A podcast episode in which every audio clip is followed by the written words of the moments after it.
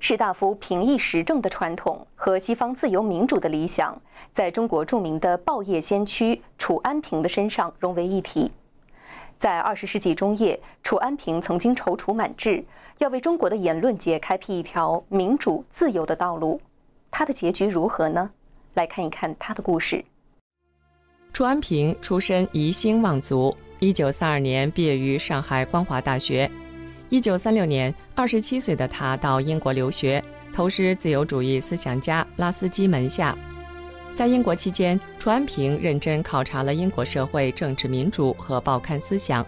有着“天下兴亡，匹夫有责”士大夫精神的他，一直想办类似英国《泰晤士报》那样的报纸。一九四六年九月，楚安平创办《观察周刊》，刊物的宗旨是替广大人民说话。由于独立感言，《观察》的发行量从创刊时的四百份发展到最高的十万余份，成为全国最具影响力的媒体。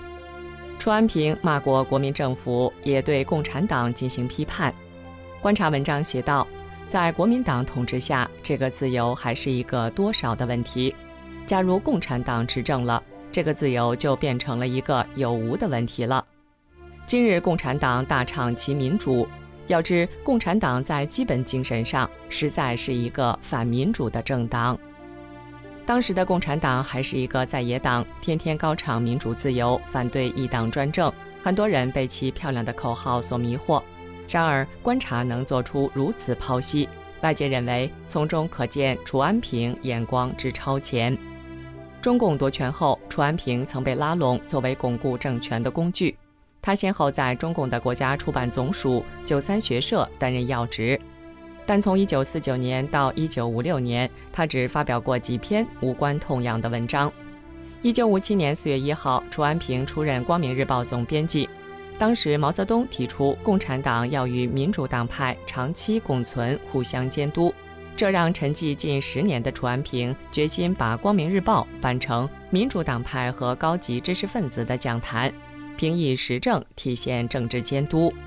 楚安平呢，想为中国的建设效力的，那么表现在几点：一个是啊，担任了《光明日报》的总编辑啊，想大干一场；还有就是他把几个孩子都送到了当时啊祖国建设最需要的这个方面，比如鼓励女儿学农等等。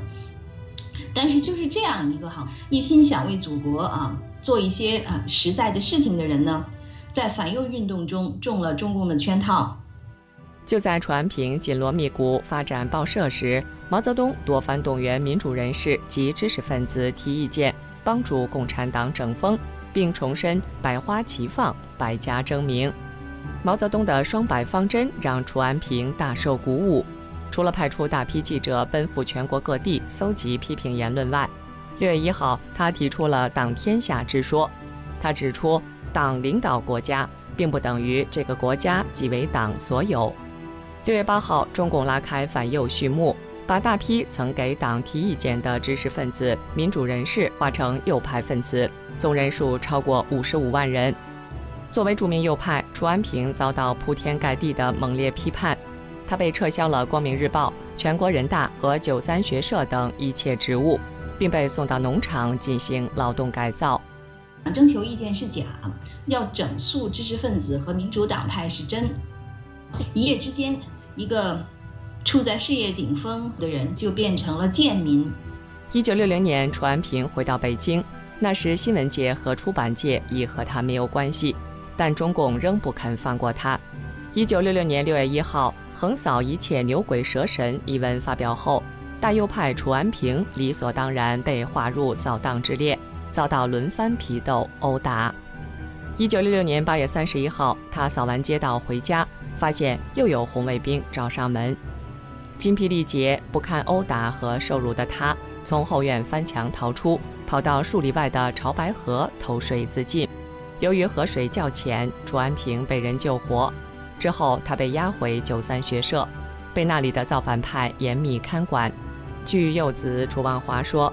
自从楚安平某天被放回家之后，再也没有人见过他。那一年，楚安平五十七岁。关于他的失踪，人们也有各种说法。有人说呢他是自杀了，也有人说他出家了，还有人认为他可能遇害，就是对于他的这个呃结局有不同的推测，死是一个谜。那么他这一生就这样悲剧落幕。最后，一九七九年，中共所谓的给右派平反，楚安平呢就是非常少数的几个不予平反的右派之一。楚安平的朋友。前南京《中国日报》总编辑冯英子曾这样评价他：安平相信英国的制度，他终以为这是可以效法的。